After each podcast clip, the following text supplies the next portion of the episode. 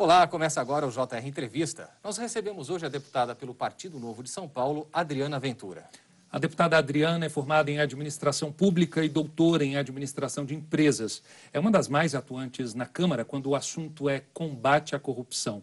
Deputada, muito obrigado pela gentileza de aceitar o nosso convite. Eu já gostaria de começar falando do PL 1485 que a senhora apresentou, que duplica a pena para quem comete corrupção. Um PL muito importante que já foi aprovado na Câmara e agora segue para o Senado. Queria que a senhora me dissesse o seguinte: é importante aumentar a pena para quem comete esse crime? Olá, quero agradecer o convite, é um prazer estar aqui. Sim, é importante aumentar a pena para quem comete o crime. E é bom que todos entendam que uh, este projeto de lei, o 1485, o objetivo dele é duplicar as penas dos crimes cometidos contra a administração pública. Por quê? Nesta pandemia foi decretado estado de calamidade pública e quando isso acontece, os processos licitatórios são afrouxados. Então as regras são muito mais fáceis, por quê? Tem muito dinheiro e precisa, o gestor precisa ter celeridade para comprar respirador, para uh, instalar leito de UTI. Então ele precisa, não dá para ter todo o processo do jeito que é moroso. Só que isso dá margem para que pessoas se aproveitem dessa situação e, infelizmente, o dinheiro que deveria ir para a saúde é desviado em benefício próprio e a gente vê inúmeros e inúmeros escândalos de corrupção e a gente tem que lidar com isso de uma maneira muito firme, porque existe sim Além dos escândalos, das denúncias, nós temos bilhões que foram desviados, tem números assustadores. Então, é necessário aumentar a pena. Por quê? Existe a intensidade da punição e existe a efetividade da punição. Então, o corrupto sempre mede essas duas coisas para decidir um crime. Por isso que a gente quis aumentar as penas mesmo.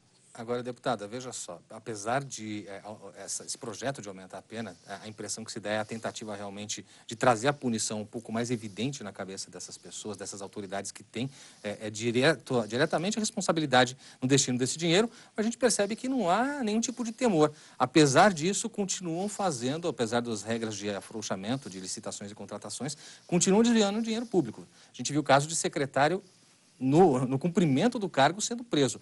O que, que falta? Como frear a corrupção diante desses casos? Então, na verdade, quando a gente está falando de combate à corrupção, a gente está falando de um conjunto de medidas coordenadas. Né? Então, não existe a gente, quem trabalha com combate à corrupção sempre fala, não existe uma bala de prata certeira. São várias medidas de vários entes, é um esforço coletivo, não só dos parlamentares, de toda a sociedade civil, todos os cidadãos. Então, existe sim um sentimento de impunidade e o corrupto, na verdade, ele o que, que ele faz? Ele mede ali o benefício, que é enorme, com o risco, que é quase nenhum, porque a gente vê que ele pode protelar, dificilmente vai ser pego, existe esse sentimento sim. E o que, que a gente tem que fazer? Atacar em todas as frentes, né? Então, esse projeto de lei não vai resolver o problema, da corrupção, não vai, mas é mais um degrauzinho que a gente sobe que tem que ser coordenado. É, eu gosto de falar sempre que esse projeto de lei foi, sugestão, foi sugestão de um cidadão que vem dos bilhões e bilhões que foram destinados para os estados e municípios para o combate à saúde. Ele estava desesperado, ele falava, pelo amor de Deus, estão desviando dinheiro aqui. Não tem leito, continua sem leito e faz alguma coisa. Então, foi muito bom, porque ele foi, eu acolhi, Outros parlamentares quiseram assinar, muitos ligaram para mim e falaram assim: olha, eu acho muito bom esse projeto, eu quero ajudar. Então não tem ideologia, vários partidos, várias ideologias, muitos assinaram e foi muito bacana. Então a gente precisa reduzir esse sentimento de impunidade e esse é mais um degrau. Deputada, quando a senhora fala em crime de corrupção, a gente não está falando do pobre, da classe média. A gente está falando de pessoas que realmente é, pegam o dinheiro público. É, como eu havia dito, o projeto já está no Senado. O que, que falta para que ele possa ser aprovado? Boa vontade? Pois é. Primeiro eu vou pegar um pontinho que você falou que eu acho importantíssimo. Corrupção é crime de rico contra pobre. Quando eu estou falando de rico, eu estou querendo dizer o quê? É uma pessoa que está numa posição que permite que ela faça isso. Então vamos entender. É uma pessoa que pensa, é uma decisão pensada. Então tem estratégia, tem o modus operandi, é planejado como eu vou fazer, ele organiza para fazer. Então, porque tem pessoas que falam: "Ah, esse projeto de lei só vai prejudicar as pessoas que são mais pobres, os, os que não são privilegiados". Não. Corrupção é crime de rico. E a população carcerária nossa, que é enorme, né? A gente sabe que a gente tem uma questão para ser discutida e debatida, que é a população carcerária Mas dos crimes de corrupção corresponde a 0,2%. Pouquíssimos estão lá. E é crime justamente de ricos contra pobres. Agora, ele já foi para o Senado, então ele foi aprovado na Câmara dos Deputados, ele foi encaminhado para o Senado. Estamos esperando, sim, a boa vontade do presidente Davi Alcolumbre para que seja pautado. Já tem senadores ali que já recepcionaram o projeto, que já conversaram com o presidente Davi Alcolumbre para que fosse pautado né, e que querem, já pediram para ser relatores, já temos candidatos à relatoria do projeto. Agora, basta o presidente Davi Alcolumbre pautar e votar, porque a minha preocupação é que esse projeto tem que ser aprovado, porque ele só vai valer para os crimes que depois da sanção do presidente. Então, tudo que aconteceu para trás, não pegaremos. Isso é uma tristeza. Por isso que esse projeto tem pressa. Ele foi protocolado no dia 2 de abril, e nós já estamos agora em setembro, indo para outubro, então, ainda tem um tempo. Então, a gente realmente, eu estou trabalhando para que tenha celeridade isso. Porque só vai valer depois para todas as outras calamidades. Né? Não é só para essa, vale para o futuro, mas tudo que ficou para trás, infelizmente, já foi. Deputada, quando se fala em combate à corrupção no Brasil, Lava Jato é o grande exemplo, sempre se tem ela como citação de algo que funcionou, mas que tem sido muito criticado e sofrido algumas derrotas, volta e meio um revés até mesmo no Poder Judiciário. A senhora vê isso? Nós estamos diante dessa situação que a Lava Jato enfrenta, desse desgaste, é, andando para trás em relação ao combate à corrupção?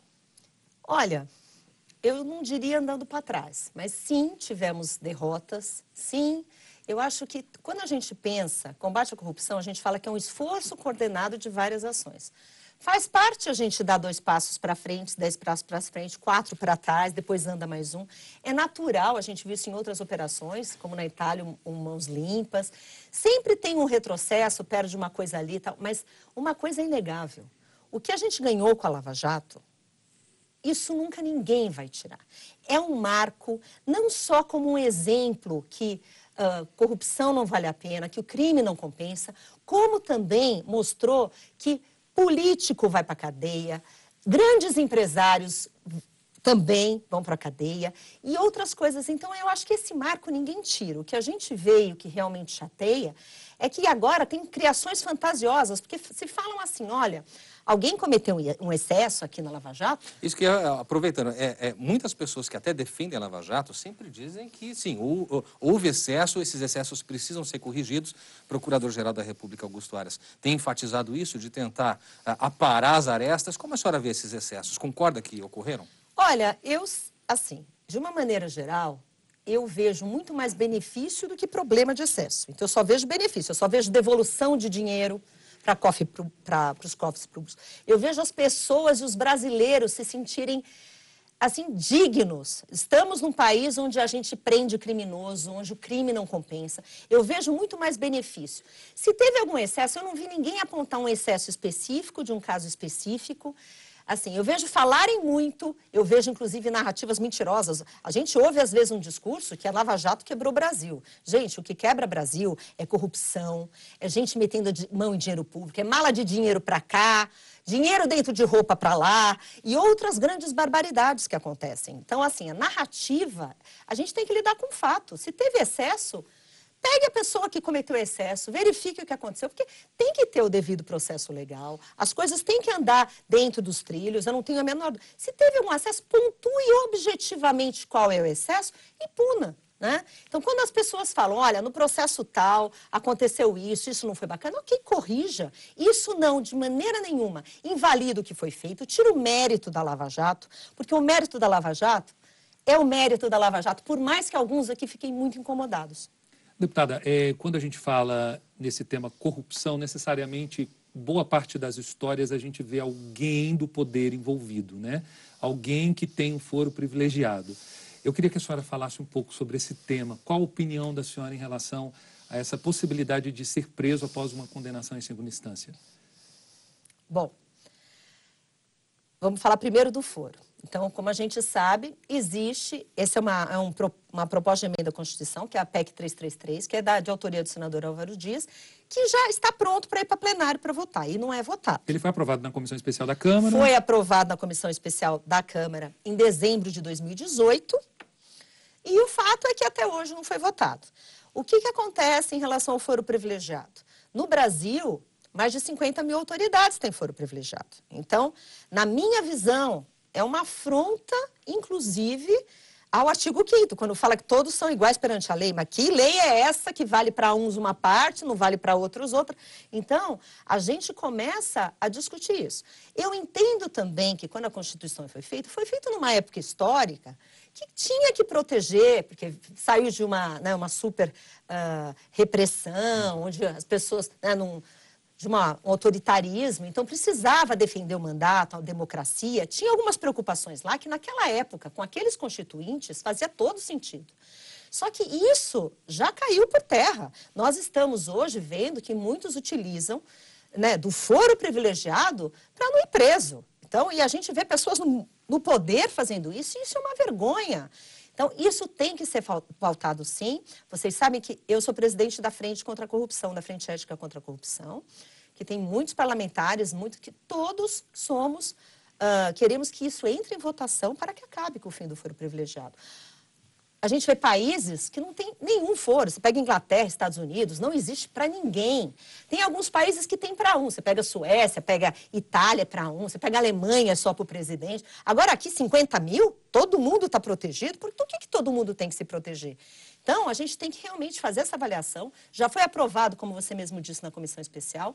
O primeiro ato da frente, no início do ano passado, em fevereiro de 2019, foi ir até a casa do presidente Rodrigo Maia e pedir que fosse pautado a PEC 333. Fomos lá com o senador Álvaro Dias e estamos aguardando, porque os líderes precisam entrar num consenso para que possa ir para plenário. Muito bem, deputado. Olha, aproveito para relembrar você que você pode assistir ao JR Entrevista na Record News às 10h30 da noite, também no Portal R7, no Play Plus, no Jornal da Record, no JR 24 horas, sempre à meia-noite e meia e também por meio das nossas redes sociais. Deputada, a gente sabe que essa discussão do foro privilegiado colocada pelo Alessandro Saturno sempre acaba sendo também é, é, é, comparada com a questão da prisão após condenação em segunda instância, que sofreu um revés no Supremo Tribunal Federal, menos de um ano depois de ter sido julgada na gestão ainda da ex-presidente Carmen Lúcia. E aí na Câmara não anda, né? Tá, tá a proposta da parada. Como é que está essa situação? Qual a expectativa? Porque muitos brasileiros cobram. Prisão após segunda instância tem de ser uma realidade na visão dessas pessoas. Como a senhora vê isso? Olha, eu estou assim, eu tenho andado muito esperançosa com isso, porque primeiro teve uma grande discussão, né, depois que teve o revés no, né, no Supremo, uh, depois teve a discussão se podia ser projeto de lei ou não podia, porque foi um dos itens do pacote anticrime uhum. quando foi encaminhado, depois caiu. Né, uh, como é que eu vejo isso? A semana passada foi protocolada finalmente o relatório da comissão, né, da PEC 199, que é o da prisão segunda instância, que agora, na verdade, a gente só está chamando de segunda instância, porque não é só prisão, uhum. né? Está abrangendo muito mais coisas. Então, o relatório já está lá, já foi protocolado. O presidente da comissão e o relator, que é o deputado Fábio Tradi, já pediram para o presidente Rodrigo Maia pautar, voltar à comissão para que pudesse ser votado na comissão para depois ir para plenário. Então, quer dizer, a gente está numa expectativa grande, o relatório já está protocolado, foi um relatório bem feito, minucioso, e estamos estudando muito esse relatório. Inclusive, a semana que vem, tem um evento da Frente contra a Corrupção para debater esse relatório, com o autor, com o relator e com convidados. Na semana passada, a Frente Ética, da qual a senhora acabou de fa falar que participa, né, na qual a senhora participa, eh, apresentou um projeto, um pacote com nove medidas baseadas nas 70 de combate à corrupção. O que, que essas medidas tratam, deputada? Olha, elas tratam de diversos assuntos, são nove projetos que têm, como eu falei, que são várias ações coordenadas em vários âmbitos. Eu vou citar alguns. Né? Tem um que tipifica corrupção privada, a gente está falando de corrupção entre empresas, então, é uma coisa importante que traz um desses projetos. Ah, tem projeto também que ele amplia o conceito de, de agente público, por exemplo. Então, vamos, vamos pensar assim, uma ONG, alguém que receba uma emenda parlamentar, né? Então, quando você tem um gestor ali que pratica um ato de corrupção, pelo fato dele não ser agente público, ele não pode ser acusado. Então, você amplia esse conceito. Em função do valor que se recebe. Em função, na verdade... De onde vem, é da origem você tá lidando, Você está lidando com dinheiro público, ele recebe, é desviado por alguma coisa, você não tem como inserir essa pessoa como um acusado, né? Assim, como um réu. Por quê? Porque ele não é agente público, porque a lei era mais, é mais restrita.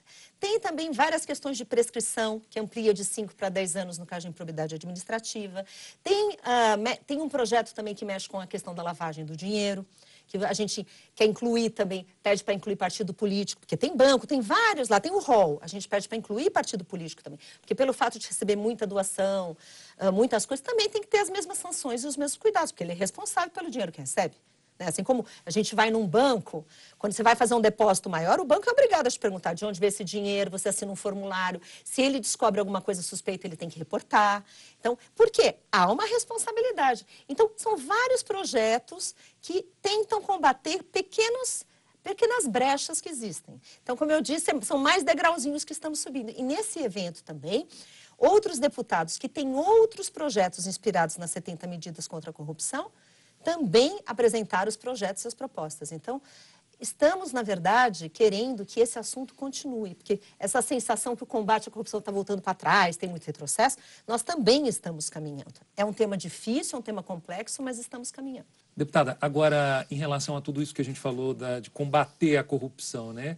A pergunta que quem está em casa quer fazer é, é a seguinte: será que vai passar, uma vez que vai afetar principalmente aqueles que vão votar favoráveis ao projeto? Olha, eu gostaria de trazer aqui o exemplo que uh, o 1485, muitos falaram, isso daí não vai passar. Isso daí não vai passar nunca, né? Porque... E passou, passou na Câmara dos Deputados. Claro que teve um movimento de quem muito demorou para ir para demorou para ser pautado, não tinha acordo para votar, tinha partido que era contra, enfim. Mas no final foi, tentaram retirar de pau do dia, foi mais uma briga, mas gente, aquilo ali é briga, é isso mesmo. E no final passou. Então, nós temos muito bons parlamentares. Eu acho que também isso é uma mensagem bacana da gente dar para as pessoas, porque eu estou no meu primeiro mandato. Né? E quando a gente está em casa olhando e fala, gente, mas lá ó, não tem ninguém ali que vai provar um negócio desse. E, e, é, e eu lembro que a semana passada tem muito tem bons parlamentares ali. Eu falei, gente, não vamos retirar de pauta. É o dinheiro da população, a gente está representando a população aqui. Não vamos deixar retirar de pauta. E a gente viu que foi uma votação apertada, mas nós não deixamos retirar de pauta. Foi 230 a 217. E aí, uh, os outros projetos, a gente vai discutir sim. A gente precisa trazer essas pautas que são importantes. Que tem forças contrárias? Tem. Que tem pessoas que não têm interesse por causa de A, de B ou de C? Tem, mas a gente, aquilo ali é o parlamento é espaço da discussão, é a casa do acordo, a gente tem que chegar no consenso para fazer essa construção, porque o combate à corrupção não pode parar. A senhora tocou num assunto muito importante, que é justamente sobre a composição do Congresso. Né? Com essa coisa toda da corrupção em voga, se tornou um tema na, nas últimas eleições muito debatido. E a gente percebe que com a renovação, e aí é que eu, que eu quero ouvir da senhora se de fato isso é verdade, com a renovação das casas, Câmara e Senado, esses projetos que antes não eram muito populares para esses é, políticos, se tornaram é, até um, um, mote, né? fica mais fácil aprovar. A senhora sente que foi isso? Essa renovação das casas, com esse propósito que elegeu praticamente boa parte dos novos novos deputados e senadores, que traz certa facilidade para tratar desses temas que antes eram feridas? Eu discordo. E eu, assim, eu entendi, a uhum. tua pergunta faz todo sentido, porque muitos da renovação se elegeram com a bandeira do combate à corrupção. O próprio presidente. O próprio presidente se elegeu com essa bandeira. Todos nós, na verdade. Muitos foram para a rua e, e, tinha toda essa expectativa. Então, em relação a trazer essas pautas, questionar e brigar por essas pautas, eu concordo com você. Mas a, a minha surpresa, até porque, como eu coletei todas as assinaturas da Frente Ética, eu ia de um em um, e como geralmente nessas pautas mais difíceis eu vou de um em um, eu falo, me ajuda aqui, assina aqui, quando tinha assinatura. Agora mudou tudo, mas o que, que a gente percebe? O fato de ser novo, estar lá pela primeira vez, não quer dizer isso, porque existe uma coisa que chama orientação partidária, uhum. que a gente sabe que existe. Né? Então, tem alguns que, para não contrariar partido e tudo, vota contra uma pauta que, em tese, deveria ser a favor. Né? Mas tem vários assuntos que se misturam. Mas a, a, a boa notícia é que eu Teve uma coisa que aconteceu, eu lembro que foi numa das votações, que foi, acho que foi no abuso de autoridade, a forma como foi feita, aquela votação, é assim, para mim foi muito pesado. E eu lembro que no dia seguinte teve um evento que eu estava quase chorando na mesa ali, que eu estava assim, eu estava acabada, gente. E eu lembro que veio um parlamentar que eu gosto muito, que já está no seu quarto mandato, isto é, não é da renovação, já. E ele falou assim: não chore não, minha filha, porque nós ontem a gente tinha 200. Se fosse o ano passado, né, no início da legislatura, na outra legislatura, a gente teria 50. Então, o que eu estou querendo dizer é que nós temos bons parlamentares que já estavam, nós temos bons parlamentares que entraram. Muito bem, deputado. Olha, o JR Entrevista faz agora um rápido intervalo. Na volta, a gente continua falando sobre isso e também sobre telemedicina durante a pandemia. Também sobre a possibilidade do voto não ser obrigatório ainda esse ano. Não saia daí, a gente volta já já. De volta com o JR Entrevista, a nossa convidada de hoje é a deputada Adriana Ventura, do Novo de São Paulo. Deputada, a senhora é autora da lei que autorizou a telemedicina durante a pandemia. Será que esse procedimento que agilizou a vida de muita gente vai continuar depois da pandemia e qual seria o empecilho para não prosseguir?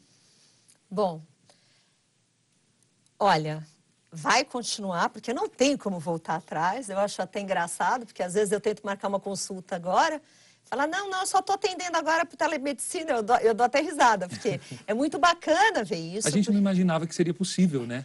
É, na verdade, isso existe há muito tempo, né? não é uma coisa nova na medicina, é né? uma nova. Né? Medicina à distância já é feita há muito tempo de diversas maneiras. O que a gente agora aprofundou e aumentou foi a questão de fazer consulta à distância, algumas coisas que ainda estão sendo discutidas. Mas essa lei foi muito importante porque, no momento em que nem os médicos, nem os pacientes poderiam sair de casa, que isso representava um risco, foi muito importante foi um avanço, uma vez que a maioria dos países já possuem. E todos os relatos e pesquisas que nós temos, todas são muito positivas e favoráveis. Agora, você perguntou de alguns entraves, né, de algumas dificuldades. Qual, qual seria o empecilho, na verdade, para a gente não prosseguir com, esse, com, com, essa, com a telemedicina pós-pandemia? Então, na comissão, nós fizemos, uma, nós fizemos uma audiência recentemente na comissão do coronavírus, de telemedicina, justamente para discutir e o futuro da telemedicina, né? Como é que a gente, o que está acontecendo, a experiência. Então, lá foi o Conselho Federal de Medicina, foi outras associações, foram instituições privadas e, e foi outras, outras secretarias de saúde que utilizam uh, a telemedicina há bastante tempo. E tem alguns pontos que ainda não tem um consenso dos médicos, que tem uma certa preocupação. Então, questões envolvendo consulta, primeira consulta, a distância. Né? Então, tem algumas questões que precisam ser trabalhadas. Existe uma questão de algum receio de precarização de remuneração, que são pontos muito válidos e é muito interessante trazer essa discussão. E os médicos da comissão, bem como todos os profissionais de saúde, porque a gente está falando também de saúde como um todo, de telesaúde como um todo, todos sabem que tem que continuar, alguns divergem na forma, né? Alguns acham que pode ser assim, outros discordam. Então, isso ainda tem que ser debatido, mas que ela vai continuar é fato. E o próprio Conselho Federal de Medicina está discutindo isso internamente e eles também estão chegando a um consenso. Não só o Conselho Federal de Medicina, como também os outros conselhos, né, dos fonoaudiólogos, porque isso envolve toda a parte de saúde, mas tem que continuar. E continuaremos também discutindo isso. Até importante, deputada, porque quem já usou a telemedicina, acho que você já usou, Sim, já usou várias vezes. sabe que o benefício é excepcional é fora de cogitação fazer qualquer crítica. Mas sempre esse tipo de, de serviço que se faz à distância sofre com oportunistas. E a senhora, como tem o mote do combate à corrupção, como cercear, como tentar fazer com que essas regras sejam cumpridas num momento como esse em que ninguém cumpre regra nenhuma face à pandemia? Então, essa tua pergunta, ela não é simples de responder, mas eu vou, eu vou por um outro caminho. Vamos pensar que a telemedicina, todos os benefícios que ela traz, principalmente para o nosso sistema único de saúde. Ela vai chegar onde a medicina não chega, onde o médico não está, uhum. reduzir filas de SUS. Ela, tem, ela causa um, pode trazer um benefício enorme a um baixo custo. E a gente vê as pesquisas que existem na própria pandemia, eles tinham os telesus, os milhões de atendimentos que foram feitos, porque o que a telemedicina trouxe também, não só através do telesus, mas a gente vê em muitas redes privadas que fizeram pesquisa, de 80% a 85% são triados e não são encaminhados ao médico. Imagina o que, isso representa de economia, de tempo uhum. das pessoas. Então, isso é uma coisa muito rica.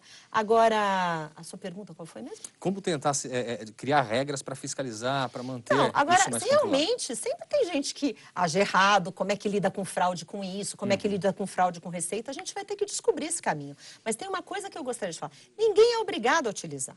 Tanto o médico tem autonomia, o médico ele toma decisão. Tem médica minha que se recusa a usar a telemedicina. Ela falou: não, eu quero tocar em você, eu preciso colocar. A minha fono sempre fala: eu preciso colocar coisas para. Então, telemedicina é só se você tiver com algum sintoma. E tem outros que não. Eu tenho uma dermatologista que faz tudo, sabe, remoto e está tudo maravilhoso. Isso é uma escolha do médico, isso também é uma escolha do paciente. O médico tem autonomia para fazer isso. Ele tem autonomia para abrir barriga e cabeça de qualquer pessoa. Não vai decidir se pode fazer ou não uma consulta à distância? Exatamente.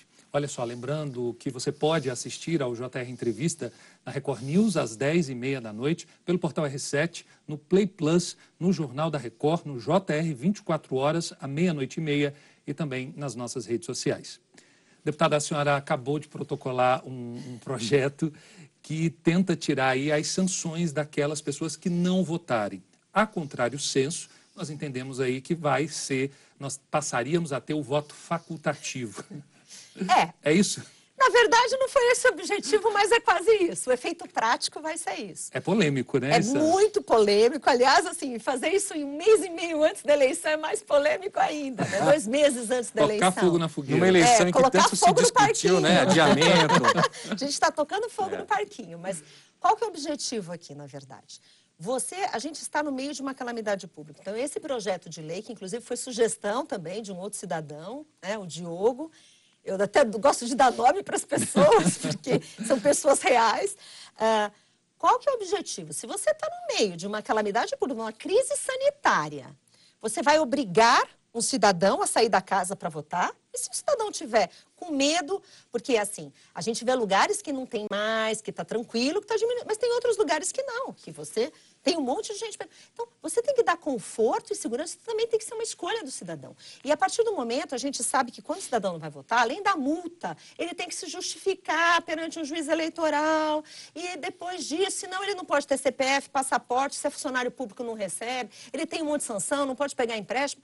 Então, a, a gente não quer mexer com o processo eleitoral, porque tem gente que fala, ah, tinha que ser um ano antes. Né? É claro, ninguém está mexendo no processo eleitoral, porque senão existe realmente a questão que tem que ser um ano antes, que não valeria para a próxima. Mas essa tem o objetivo só de tirar a sanção, para que o cidadão possa resolver se eu posso ir votar ou não. E se eu não for, eu não tenho sanção nenhuma. Esse é o objetivo do projeto de lei, que em termos práticos, o voto seria facultativo nessa. É meu... Mas agora, assim, está lá para os meus nobres pares apreciarem, né? Agora, deputado, é interessante porque na última reforma eleitoral, o voto facultativo, a possibilidade sequer chegou a ser discutida. E a gente sabe que cada vez mais nas eleições, e estou imaginando que nessa não será diferente, a abstenção tem sido recorde. Quer dizer, a senhora acha que isso pode, de alguma forma, também, é, de certa forma, deslegitimar as eleições? E há uma possibilidade, duas perguntas que eu lhe faço, né? Essa, e há alguma possibilidade de, num futuro próximo, na sua visão, diante desse quadro, rediscutir o voto facultativo? Bom, nós tivemos, se eu não me engano, foi uma ou duas audiências públicas né, na CCJ que foi discutido o voto facultativo. Mas, assim, discutiu, mas não chegou, não tem como. Assim, não andou, uhum. realmente não caminhou. Na minha visão, obrigar alguém a votar é uma coisa muito complicada. Então, eu sou a favor do voto facultativo, sim. 85% ah, dos países tem voto facultativo, o Brasil não tem. A questão da abstenção que você falou, sim, a gente tem muita abstenção. Eu acho que eu me lembro que em 2014 20% não foi votar, 20%. Uhum. Isso fora os que vão obrigados e votam branco, nulo, e sei lá mais o quê. Então, o que eu acho que a gente tem que discutir é a questão de voto consciente. Porque o que, que adianta um cidadão que vai lá votar amarrado, que vota no primeiro que aparece, que nem sabem quem está votando, ou que vota branco, nulo, para. Então, isso também fora, não é fora, é bacana. Desculpa, a compra de votos também, né? Que a gente termina sendo voto obrigatório e você te... a prática do, do, do crime, da compra de votos, que é antigo, continua. Então, Alessandro, esse ponto que você traz, eu acho que ele é central. Isso está dando voto consciente. 40% dos votos do Brasil são comprados. 40%. Isso é gravíssimo. Isso é gra... E pior, assim, eu fui em muitas comunidades na minha campanha e eu, eu, era um mote. Ah, não, é 50 reais. É o negócio, mas 50 reais. E tinha gente lá que recebia 50 reais de mais pessoas. Então, é muito complicado. A gente tem que trabalhar. Isso vai diretamente na nossa base, a educação. Hum. Enquanto a gente realmente nos preocupar com a educação de base, oportunidade para todos, a gente está sujeito a isso. E quando a gente está falando de compra de voto, aí a gente está falando do poderio econômico e perpetuação no poder sempre dos mesmos. Eu acho que eu acho que talvez fosse uma boa experiência a gente tentar o voto facultativo dessa assim, para ver como é que fica. É uma boa experiência meu projeto de lei 4469. Quem sabe, se eu ganhar apoio, vai ser ótimo. Aguardar aí, né, deputada, para ver se vai ser aprovado. Olha só, a gente vai para um rápido intervalo e no próximo bloco vamos falar sobre empreendedorismo. O intervalo é rapidinho. Até já. Olá, estamos de volta com o JR Entrevista, que recebe hoje a deputada do Partido Novo de São Paulo, Adriana Ventura. Deputada, a gente sabe que a senhora se identifica muito também com o empreendedorismo. Esse é um momento em que todo brasileiro que é empreendedor, isso é meio que nato do brasileiro, né? ele tem sempre essa vocação, todo mundo que faz isso está enfrentando sérias dificuldades no país por conta da pandemia. Como dar a volta por cima nesse momento, na sua visão? Olha, é um, é um tema muito caro, principalmente porque eu sou empreendedora. Então, já, já conheço todas as. Empreendi várias vezes, tive sucesso algumas, vários fracassos. Então, eu sei como é esse dia a dia num ambiente tão complicado de negócio que a gente tem. No meio de uma pandemia, que foi justamente a sua pergunta, isso piora ainda mais. Porque a gente vê que a pessoa não pode abrir o seu negócio, muitos não puderam abrir seu uhum. negócio, não tinham recurso, eh, tinham que manter seus funcionários, né? uns até entrarem no programa do governo. Agora, sim, como você mesmo disse, o brasileiro é um povo empreendedor. O brasileiro, uh, eu fui muito em comunidades e sempre vou. O que eu mais vejo são pessoas empreendendo. Elas realmente querem ser autônomas, elas se viram, e mesmo com todas as dificuldades de empreender no Brasil, porque a gente sabe que no ranking de liberdade econômica, o Brasil é um dos últimos, é o que tem mais dificuldade em ambiente econômico, em vários aspectos, por causa de burocracia, por causa de corrupção, por causa de insegurança jurídica e vários, esses, vários outros itens, o brasileiro continua firme lá. E mesmo quando a gente fala de empreendedorismo, Uh, nas comunidades, que a gente não chama, eles mesmos falam, isso daqui não é empreendedorismo, isso daqui é sobrevivência, porque eles têm que sobreviver, eles têm que levar pão para dentro de casa, a gente percebe como o brasileiro tem garra. Então, assim, uma das pautas que eu acho fundamentais agora é nós, parlamentares, pensarmos em como a gente faz, ajuda as pessoas a gerarem riqueza e gerar emprego. E para o empreendedorismo especificamente, as pessoas têm que arrumar uma nova forma. A gente percebe que escolas que davam somente aula física já estão vendo outras maneiras, estão dando somente aula à distância. E você fala assim, nossa, é, eu estou falando de escola de dança, estou falando de coisas que... Como que você vai fazer aula de dança à distância? Porque não é uma coisa hum. óbvia. Né? Então, você vê todos os personagens que não podiam entrar nos condomínios, o que, que eles estão fazendo? Eu estou falando dos, dos empreendedores que são eu presas, né? o, o, no caso, o personal ele começa a dar aula em vídeo, então as, as coisas estão mudando. A gente está vendo que o cinema mudou, a gente está vendo um monte de sistema drive-in para tudo. As pessoas estão se reinventando, mas isso faz parte de ser empreendedor. Porque para você ser um empreendedor, você tem que pensar no quê? Em inovar, Sim. oferecer alguma coisa que alguém, aceitar risco. Porque quem é empreendedor aceita risco. Sabe que está ganhando um dia, mas no dia seguinte pode perder, no outro dia pode quebrar, e você está sujeito a todos os riscos de empreender. E você tem que ser orientado para o crescimento. Né? Então, vai lá, eu falo demais. Não, de maneira alguma, deputada. Deixa eu lhe perguntar uma coisa. A gente está num, num, processo agora em que tanto o homem como a mulher, eles estão aí. Ah. Claro que ainda existe uma diferença muito grande, né? Mulheres ainda precisam de mais espaço. E, enfim, mas a gente sempre sabe que a mulher ela tem aquela questão da casa, do lado, filho, ela é muito aguerrida ao filho.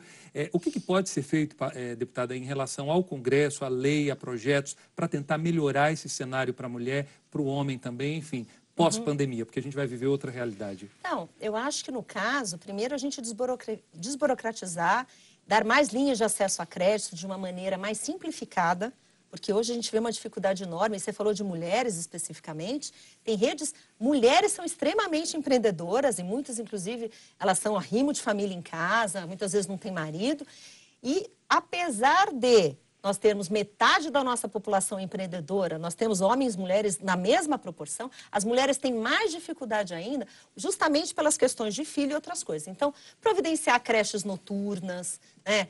Ah, traz flexibilizar para que as mulheres possam levar os filhos para o trabalho. Tem muitas empresas que já fazem isso porque isso facilita, porque a mulher, ela busca muitas vezes na hora de empreender coisas que ela seja dona do seu horário, dona do seu recurso e autônoma para definir se sai ou não. Então, elas preferem muitas vezes trabalhar em casa com coisas que deem conforto para ela gerir sua família.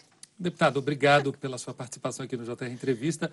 E o JR Entrevista fica por aqui, lembrando que você pode assistir ao programa na Record News às 10h30 da noite, no portal R7, no Play Plus, no Jornal da Record, no JR 24 horas, à meia-noite e meia e também em nossas redes sociais. Nós agradecemos a presença da deputada Adriana Ventura, do Partido Novo de São Paulo. Um prazer é. recebê-la. Muito obrigado. Muito obrigada. Prazer obrigado também a você por sua companhia. A gente se encontra no próximo JR Entrevista. Até lá.